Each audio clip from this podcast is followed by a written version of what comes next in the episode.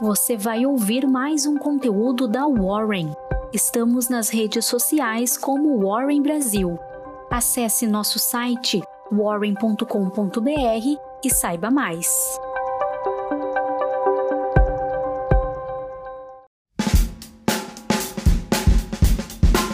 Muito bom dia, hoje quarta-feira, dia 17 de março. Está começando mais uma Warren Call, uma newsletter produzida pelos especialistas em investimentos aqui da Warren.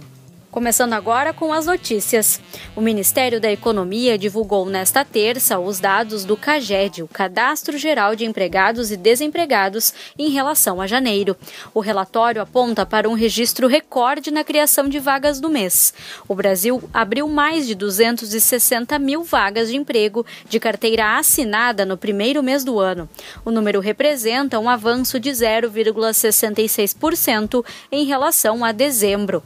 A indústria e serviços lideraram a criação de vagas em janeiro. Em dia de volume reduzido e de grande cautela no mercado, o Ibovespa encerrou em queda de 0,72%, sustentando a casa dos 114 mil pontos a Eletrobras adiou novamente a divulgação de seus resultados do quarto trimestre de 2020 para a sexta-feira.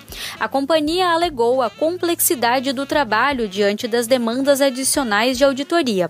O Conselho de Administração da estatal aprovou Elvira Presta como presidente interina, a qual assumiu o cargo nesta terça-feira.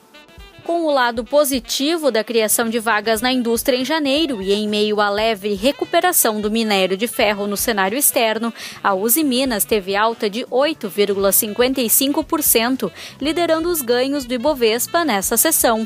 Notícias positivas vindas de empresas do setor ajudaram a alavancar os ganhos do dia. A Vale aprovou a proposta de reeleição de diretoria executiva com a recondução de Eduardo Bartolomeu no cargo de presidente antes da Assembleia. Com isso, a ação teve queda de 0,32%. A Companhia Siderúrgica Nacional informou que fará um novo reajuste dos preços do aço entre 10% a 15% a partir de 1 de abril. Com isso, a ação teve alta de 3,13%.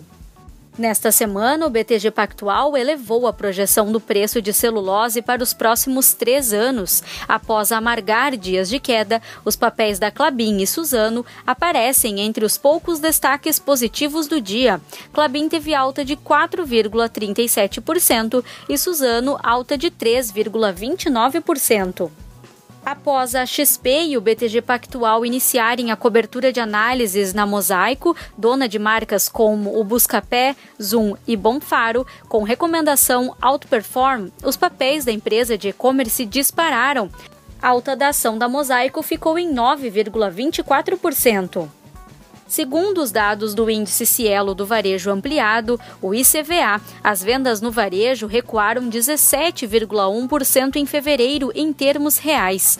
As incorporadoras JHSF e Estec tiveram os piores desempenhos do índice de consumo nesta sessão. A ação da JHSF teve queda de 4,97% e Estec queda de 4,80% o CAD autorizou a entrada das concorrentes Flatzil, ALD, Movida e Ouro Verde como terceiras interessadas no processo que tramita no órgão sobre a fusão entre a Localiza e a Locamérica. Com isso, Movida teve queda de 2,43% em sua ação, Localiza queda de 2,26% e Locamérica queda de 2,03%. Em Wall Street, as ações recuaram nesta terça após a divulgação de um relatório de vendas no varejo dos Estados Unidos, mais fraco do que o esperado. Os investidores mantêm os dois olhos bem abertos para a reunião de política monetária do Fed, que acontece hoje, no dia 17.